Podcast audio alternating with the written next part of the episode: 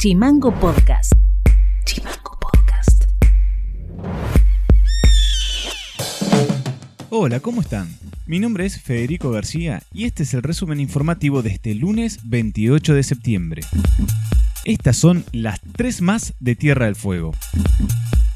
Este lunes se cumplieron las primeras 48 horas de aislamiento social preventivo y obligatorio resuelto por el Comité Operativo de Emergencia tras el rebrote de casos de COVID-19 en la capital fueguina. Por esta medida, la policía dispuso controles en distintos puntos de la ciudad. Solo hubo actividad en los bancos, algunos comercios de barrio y farmacias. Un grupo de comerciantes autoconvocados de Ushuaia se concentró este lunes frente a la Casa de Gobierno para repudiar el inicio de fase 1 en la capital fueguina. Los manifestantes desplegaron carteles con leyendas que decían no al cierre de comercio y basta de encierro. Por su parte, la presidenta de la Cámara de Comercio de Ushuaia, Claudia Fernández, afirmó que muchas empresas no volverán a abrir sus puertas tras esta última medida sanitaria. Unión de Empleados de Justicia de la Nación presentó una nota al gobernador Gustavo Melella solicitándole que vete la ley sancionada el viernes por la legislatura que amplió la cantidad de miembros del Superior Tribunal de Justicia. El dirigente judicial Luis Bechis aseguró que no existen argumentos sólidos ni reales para ampliar la Corte. La jefa de la Comisaría de Familia y Género, Ana Durán, reveló que en procedimientos realizados por la policía de la provincia el año pasado se detectó a menores de 12 años vendiendo drogas en la puerta de los colegios. Hemos tenido intervenciones en el, año pasado eh, en donde se ha detectado y se ha prevenido a menores de eh, esta edad, 11, 12, en cercanías de colegios con, bueno, con porros en gran cantidad en donde obviamente los vendía al resto de, los estudiantes. Ahí detrás de todo esto tenemos a los adultos responsables, que en realidad los adultos somos los responsables y que tenemos que velar y educar a, nuestros niños y a nuestros menores, bueno, para, para obviamente para el futuro, pero bueno, no está ocurriendo esta, esta cuestión igual. Mandal Editorial.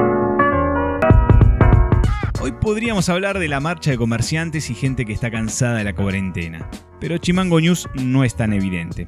Vamos a hablar de algo que se ocultó y que es muy grave institucionalmente y sobre todo socialmente. Hace una semana atrás, la policía tiene en la madrugada a un pibe de 16 años, que en principio es por una causa de tránsito donde él iba de acompañante. La abuela que vive cerca del lugar se aproxima junto a su otro nieto de 12 años para hacerse cargo del nieto que estaba en la patrulla. Sin mediar mucha palabra, la tumban como delincuente torciéndole toda su mano. Al ver eso, sus nietos quieren frenar a la policía. Ahí los agentes cagaron bien a trompadas al pibe de 16. El hermano de 12 años se lo llevan detenido también. Luego de tres horas, el padre se entera y los va a buscar a la comisaría de género y mujer. El policía no le da mucha explicación escrita de por qué se llevaron a los dos menores y a su vez lo molieron bien a palos. En ese momento donde este oficial Cruz intentaba dar alguna explicación al padre, se escuchan unos gritos en el pasillo. Cuando salen de la oficina ven a Maximiliano Ezequiel Espinosa, efectivo policial, que continuaba golpeando al menor en la misma comisaría donde había al menos siete policías que no intentaron hacer nada para frenar a Maximiliano Ezequiel Espinosa. Lean el relato en el link que vamos a dejar en nuestras redes sociales de la carta que deja el padre, que es muy interesante. Bueno, hemos decidido como sociedad, a través de varias convenciones y leyes sobre los cuerpos de nuestros pibes. La ley provincial número 521, por ejemplo, en el artículo 12, que debe conocer la policía, sobre todo la que está en género y familia, dice que todos los niños y niñas y adolescentes tienen derecho a la integridad corporal. Este derecho comprende la integridad física, psíquica y moral los niños y niñas y adolescentes no pueden ser sometidos a torturas, ni a otras penas, ni a otros tratos crueles, inhumanos o degradantes. La policía de manual tiene la Biblia. Policía que ve un pibe con gorro, camperita o una birra en mano, como un Robocop de este siglo, sale a moralizar a ese, entre comillas, delincuente, con su doctrina de su sentido común. Ese sentido común que le incorpora una clase que aborrece esa estética la libertad de los cuerpos y la juventud resplandeciente en sus espacios. Hay una denuncia hecha en la fiscalía por parte del padre de quienes fueron torturados, ya que no tomaron la denuncia de la vejación en la misma comisaría. Claro está que tampoco, si la hacían ahí, iba a evolucionar mucho. Algunas fuentes nos revelaron que hay nueve policías en ART. Sí, los hijos de Hulk hicieron tremendo desmán. Claro está que la policía lo usa de excusa. De esto no hubo una gacetilla de prensa, de esas que son tan espontáneas cuando hay loas victoriosas y valientes de machos policías. De esto nada.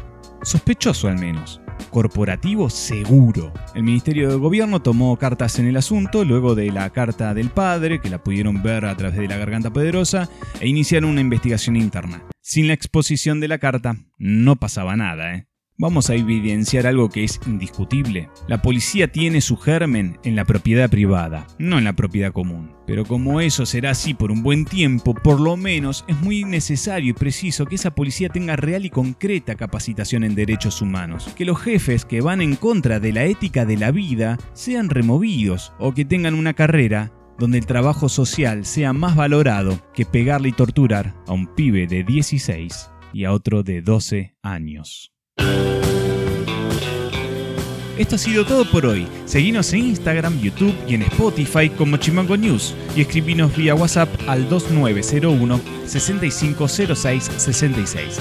Te dejamos con un tema de una nueva banda musical, en este caso es The Pretenders y nos reencontramos mañana. Chao. www.chimangonews.com.ar it's wrong.